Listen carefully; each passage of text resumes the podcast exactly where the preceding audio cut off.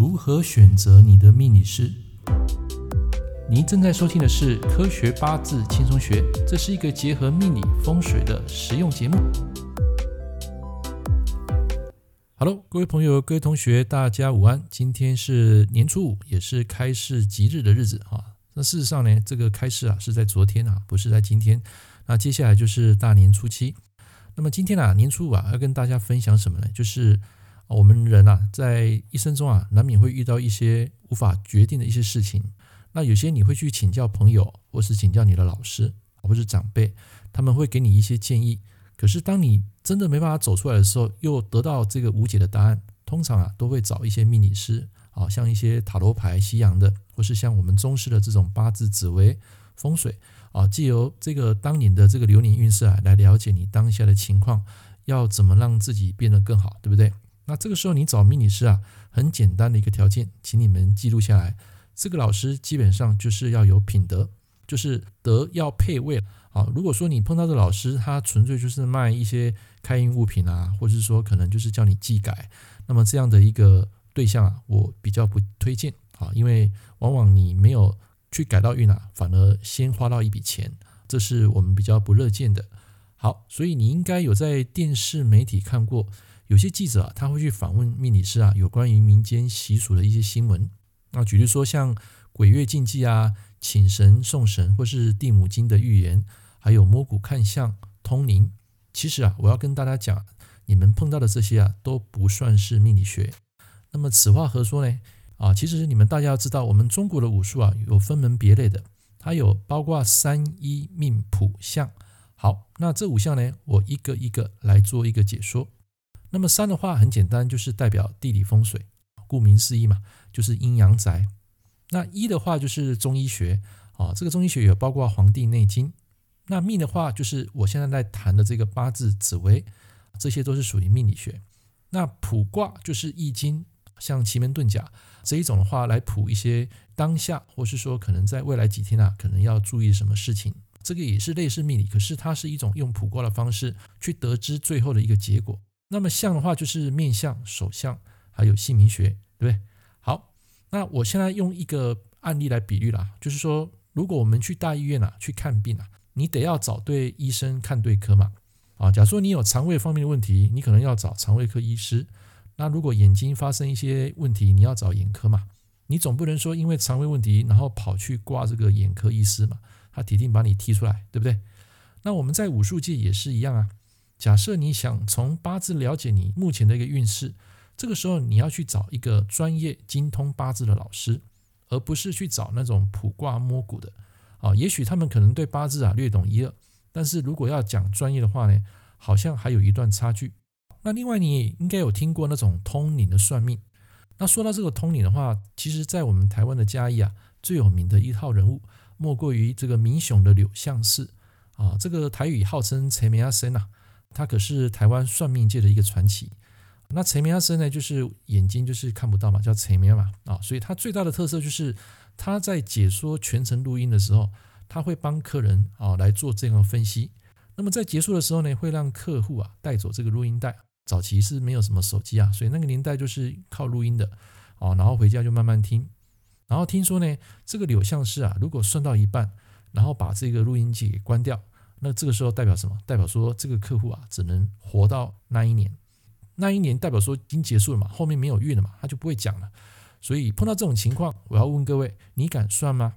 他算一次的论金啊，那时候很便宜啊，就是维持一个单价就是五百块，但是。你想说五百块很便宜，你还要跑一趟嘉义嘛？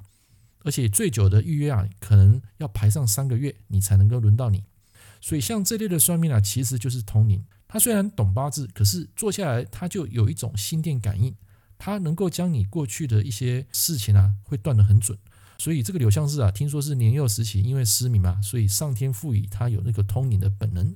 好，所以如果你们有兴趣的话呢，在这个音频的下方啊，有柳相士的这个文字档，就是我们讲的维基百科。好，你们再去调阅一下，来看一下就可以了。好，那这边我要说一个小故事给你听哈。在我本身踏入命理界二十二年了，我曾经碰过很多不可思议的事情，这非常多。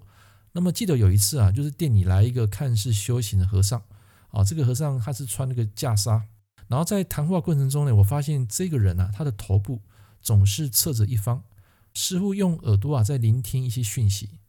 那从他的口中啊所讲述的事情啊，当下会让你起鸡皮疙瘩。为什么？因为他把我过去的一些人生经历啊，包括性格啦、讲得毫无保留。那时候我觉得啧啧称奇啊，我只能说这个世间啊有很多事啊，无法用科学常理去做解释。所以有时候我们宁可敬鬼神啊，但是千万不要太贴齿。OK，那现在回过来说，为什么八字命理学不等于通灵呢？啊，理由很简单，因为八字是根据易经的原理。它是依照这个天干地支还有五行的生克啊，去推断一个人的性格还有他的运势，它具有一个逻辑分析的一个思维，所以我倒觉得它才是正统的命理学。但是通灵的话，它没有学理可言啊。通灵的意思就是说有通才会有灵嘛，所以你只要站在一个通灵老师的一个面前啊，他就可以透过这个心电感应啊，去传达你过去种种的一切。那什么叫做心电感应呢？各位，你有看过那个第六感生死恋的电影嘛？对不对？其实我们每个人身上都有灵体，通灵的老师呢，通常会将你断得神准，能够分析你另外的一个过去，代表说你的灵跟他进行一个隔空的对话，然后这个对话呢会转述你过去还有未来所可能发生的事情。所以像这部电影啊，《第六感生死恋》，虽然说是一部虚构的电影，但是影片中啊讲述灵美的传达，一般人可能没有这样的一个体质，所以通常感受不到，你也不会去相信。但其实我跟各位讲，现实生活中啊，其实是存在的，尤其是像这种摸骨通灵的老师啊，会让你当下感到啧啧称奇，甚至有时候算完之后呢，你会感到恐惧不安。好，那什么样的事情会让你感到害怕呢？昨天已经发生的事啊，你还会再度感到害怕吗？应该不会吧，你顶多只是紧张一点而已，对不对？当你看到眼前正在发生的事，你也只能选择面对嘛，你也来不及害怕了。因为唯有面对才能够解决问题，但是唯有对未来的事会感到恐惧，因为这个事情还没发生嘛。所以如果说你去算命，这个老师又跟你说不好，说这一年会破财，会家破人亡，那我问你，你会不会害怕？因为你当下你会感觉这个到底是祸还是福啊？你会担心啊，就是我们台语讲的你 Q Q 来啃啊。所以有一天，如果你想要找像这类通灵的算命老师啊，批算未来的运势，建议你你要有心理准备。因为他可能会讲得很直，没有错。我们在批命的时候，我们会把真正的一些五行的流通，最后的一个运势跟客户讲。但是有时候我们会讲得比较婉转啊，不会讲得太过于牵强附会。所以面对一种本来不可预知的事情，但是后来你却知道了，很容易啊，一般人啊都会将自己深陷在这个恐惧之中。也就是说，就是我刚刚讲的，你会把它放在心里面，你会感到有点忧苦不绝。啊，所以认真来说啊，有时候我跟各位讲，人吓人啊，有时候是会吓死人的。总结，千万不要将这个通灵啊误认为命理学，这两者基本上是互不相干的。所以你们在筛选命理师的时候，第一个就是选择品德好的老师，比较正派的，能够帮助你啊心灵的一个提升的，解决你当下问题的啊，千万不要去找那种。专门做生意的老师，什么叫做生意呢？就是卖你开运物，然后再来就是说叫你技改，要花多少钱啊？二十万才能够解决你的前世今生啊这一类的东西。